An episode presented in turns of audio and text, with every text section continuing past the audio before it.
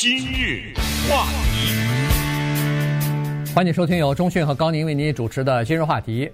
查理芒格啊，Charlie Munger，呃，一说呢，在投资界应该大家都知道哈，如雷贯耳啊，哎，对，如雷贯耳，这个是大名鼎鼎，因为他是呃，等于是这个呃，Warren Buffett 的副手啊，啊，他们两个人呃，在那个 Berkshire。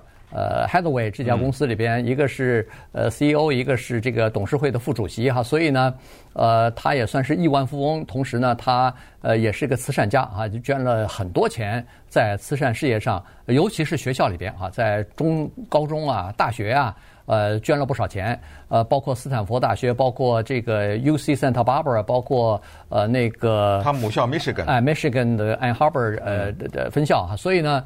呃，在洛杉矶好像还有一个哈呃那个 Harvey 呃那个那个高中叫什么来着？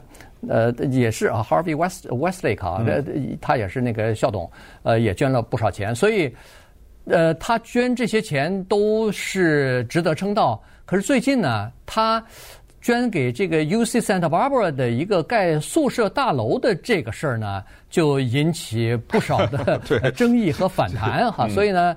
在《洛杉矶时报》在美国的主流媒体都在报道这事儿，原因是这样子：他捐两亿啊，这很大的一个数字。但是呢，他捐两亿有一个前提，就是我要盖一个宿舍，因为在那个 Santa Barbara，在 Santa Barbara 这个 UC 呃分校啊，学生宿舍确实非常紧缺哈。现在那个学生住不到宿舍里头，还还住在那个旅馆里边呢，所以特别紧，呃，特别需要。那么这个钱是雪中送炭。但是它有一个先决条件，就是这个宿舍大楼啊，要我用我的设计，用我的设计方案来盖这个宿舍的大楼。于是这下子呢，引起不少的这个就是反对的意见。对这个话题啊，真的让我们不知道该怎么个讲法。因为怎么说呢？首先我们肯定不是建筑学的专家啊，不是建筑师，而且呢。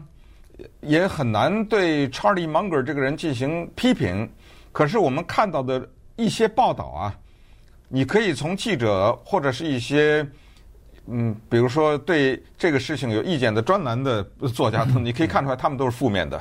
那他们对 Munger 的这个做法呢是比较持批评态度的。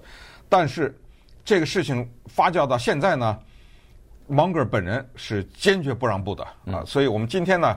把这个事情来龙去脉给大家讲讲，特别的有意思，也特别的有争议。可能每个人你自己形成你自己的看法吧。但 Munger 这个人呢，几乎是躲不过的，因为他在美国的社会当中以及美国的政治当中是有极大的影响的一个人物。首先是他的事业的成功。他在十一二岁的时候，就很小的时候呢，他在家乡啊。就给一家人打工，那家人呢开了一个零货杂货铺吧，叫 grocer 哈。那家人呢姓 Buffett，呃，就是 Warren Buffett 的爷爷，所以他跟这家人的关系非常的密。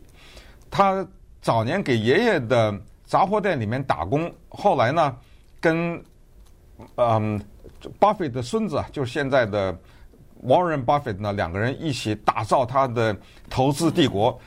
他的身价不是亿，是十亿、百亿，什么千亿，是按照这么计算的身价，这是之一。第二呢，就是大面积的进行慈善投机，包括我们这儿的慈善投资啊，包括我们这儿的 Huntington Library 什么，反正走到哪儿都看到呃他的名字，他都有投资，尤其是大学的楼，很多的大楼，包括他的母校 Michigan，他在母校 Michigan 学数学的，大量的捐啊，都印着他的名字在那个楼上。我们这儿的。呃，斯坦福大学什么的，这也是他一点。但是呢，当 Warren Buffett 邀请他说：“你加入到我的 Living Pledge 吧，Living Pledge，Bill Gates 啊等等这些人嘛，就生前把自己的钱全捐光。”那他就说：“哎呦，这个我就不太好意思了，我没办法加入，呃，因为我做错了一件事儿，我那个已经在我的生前信托，我把我钱呢大部分都给了子女了，就即使我死了以后。”包括我现在活着，我这个都有些规划，都给他们了，要不回来了，所以没办法啊。这是他另外他的一点。所以你了解了这个以后，怎么再了解他有个爱好？他没有受过任何的房屋设计或者是设计学的建筑学的专业的训练，他就是一个玩票的人。嗯，但是他喜欢设计大楼，所以呢也没问题。你设计也没不是他设计的，他他设计完了以后还有专业的设计公司嘛，对，帮他完成这个东西也没问题。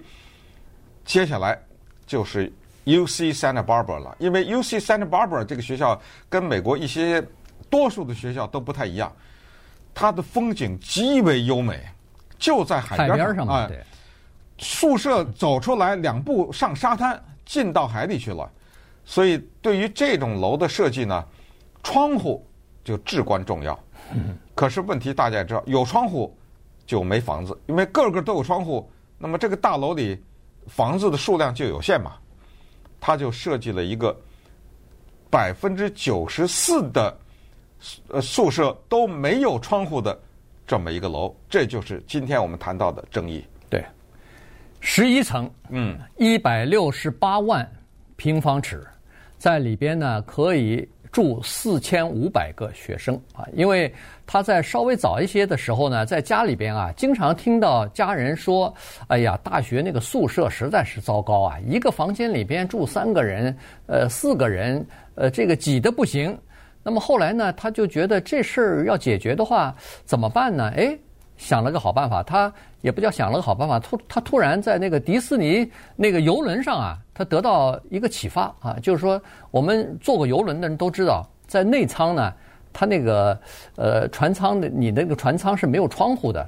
它是一有一个假的窗户，有窗户是钱不一样的呀，对，对不对？有窗户的是靠海的外舱，嗯、那么在内舱还有一圈，那个是没窗户的。没窗户的呢，当然它不能空空间都浪费了呀，所以呢，还是有一些呃房间。那这个当然价钱便宜点，它没没自然光啊，没有没有窗户。嗯、当然，你你在游轮上那个窗户也即使有的话，它有自然光，但是你也不能打开啊，自由这个。空气还是进不来的，但是你可以看出去。对，你可以看出去。哎，对，一个小小的窗户，他从这里头得到灵感了。他说：“哎，这个好办法啊！如果要是牺牲了这个自然光和牺牲了窗户的话，那我们在楼里边可是就能够增加很多叫做单身的这个宿舍啊，一个比较稍微小一点的房间。”那么我们可以用一个假的假的窗户啊，虚拟的窗户，但是就是灯光，哎，用灯光，呃，可以用这个人造的灯光来模拟呃这个外边的自然的光线，这不就解决问题了吗？于是他在这个 Santa Barbara 的这个大楼当中呢，就采用了这个设计概念。那当然这一下引起轩然大波了。今日话题。欢迎继续收听由中讯和高宁为您主持的今日话题。这段时间跟大家讲的呢是亿万富翁 Charlie Munger 哈，他在给这个 UC Santa Barbara。呃，捐了一个宿舍楼，呃的这个呃，现在引起的一些 呃争议哈。呃，照理说这争议呢本身，呃，社会上也不知道哈。原因就是说他在合约当中怎么写的，去盖这个楼没什么问题。但是呢，在上应该是上个星期啊，这个呃 Santa Barbara 的一个叫做建筑审查委员会啊，里边有一个成员就因为这件事情辞职了。主席啊，他是啊啊，那么他。呃，在这个审查委员会里边已经十五年了啊，而且他是一个著名的建筑师吧，呃，他是是经过正规训练的这么有执照的这么个建筑师啊，而且小有名气，所以呢，他就是因为没有办法来接受查理芒格的这个设计图纸，他说了一个这么大的楼啊，这个四千五百个人住在里边，一百六十八万平方英尺。只有两个门，然后百分之九十四的宿舍没有窗户。这件事儿，他说：“我作为一个建筑师，作为一个父亲，作为一个人，都没法想象，也没法接受。但是呢，他说我现在突然发现到，在这个事儿上，我还没法建言。我或者说我提的建议，他们不听。原因是第一，人家校董会和校长都已经说了。”这个设计方案百分之一百已经完成了，嗯，让你们建筑师监督委员会审查是叫做走个形式，呃，您的意见请保留，我们不会接受的。所以在这种情况之下，他一怒之下辞职了。但是他辞职也没关系，他这个事儿啊被报道出来了。嗯，这样像这个事儿提醒了我们一些事情，就是。挺为难的一个事情，怎么能够充分的利用建筑的空间？你像呃，Munger 啊，他在他的母校 Michigan，还有在 Stanford 呢，他都有他的大楼，都是这种想法，都是这种设计，也是有一些没有窗户。可是呢，那两个大学的这样的少窗户的学生宿舍呢，它里面的人没有是四千五啊，对，没有这么多。你像 Michigan，它有一个楼，如果要都有窗户的话，住三百人。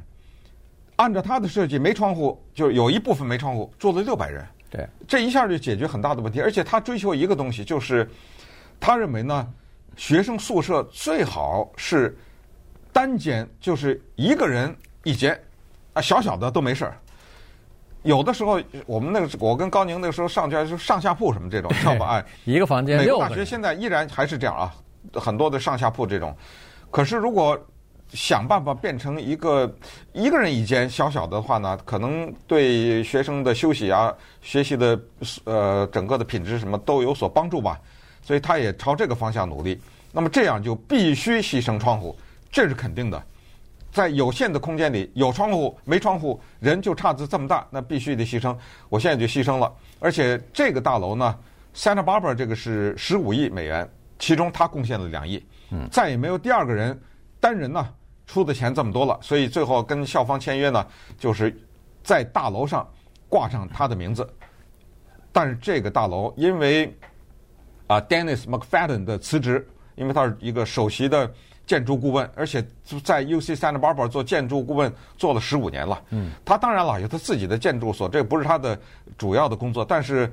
这也是一个大学必须的嘛，对不对？大学所有的大学都需要盖楼，他需要有这种委员会来进行监督。那你现在把我这个委员会作为走形式，我不干了还不行吗？你知道吗？他就愤然的离去。而且呢，现在这个大楼已经被叫成了两个名字，一个叫监狱，叫 呃 Santa Barbara 大学的监狱，呃，还还有一个外号叫 Dormzilla，这就是呃或者叫仓库，那就三个名字，或者叫做怪兽。啊，叫做宿舍怪兽，我不知道现在的这个这些负面的声音会有什么影响，但是截止到今天早上，我们看学校说我们照计划进行，对，就这样，对。然后查理芒格他也没有让步啊，他就说，呵 呵要么就按我的方式来，你如果不按我的方式来。咱就换人，嗯啊，就是基本上就是这样子，因为他说我在那个呃密西根大学的已经成功了，呃，他他认为是，他说我上个月还去呢，去看了，很呃学生住在里边挺高兴的，而且嗯挺满意的等等。但是如果你要上到网站上，上到一些呃专门追踪这个学生宿舍的里边，抱怨的人还是有的啊，不是说没有。但是查理芒格也说了，任何两个设计师在一起的话都不可能。有意见呃相同的时候啊，基本上都是有意见分歧的，所以这个事儿呢，他不挂在这个不放在心上。但是那个 McFadden 呢，他这个建筑呃就是辞职这个建筑顾问呢，他说的也有道理。他说从各种各样的数据和各种各样的证据来看呢，呃，这个有窗户、有自然的呃光线和清新的空气的这事儿呢，其实是对一个人的身心是有好处的，而没有窗户和没有自然的光线的这个对人来讲，长期来讲呢，是会产生压抑的这个心理的作用的，所以他是从这个学生的角度来这么考虑的啊。所以我觉得最大的麻烦就是你听起来两人都没错，对对对吧？对，都有是你是要有窗户，那这四千五百人住哪儿啊？啊，没错，对不对？对，我就因为要多增加点儿这个空间嘛，嗯，多收容一些学生，所以都没错。但从这个意义上来讲呢，也就是说，呃，一个。呃，亿万富翁他捐这么多钱，建筑上又挂他的名字的，他的这个说话的分量显然要比其他的任何人都要大了。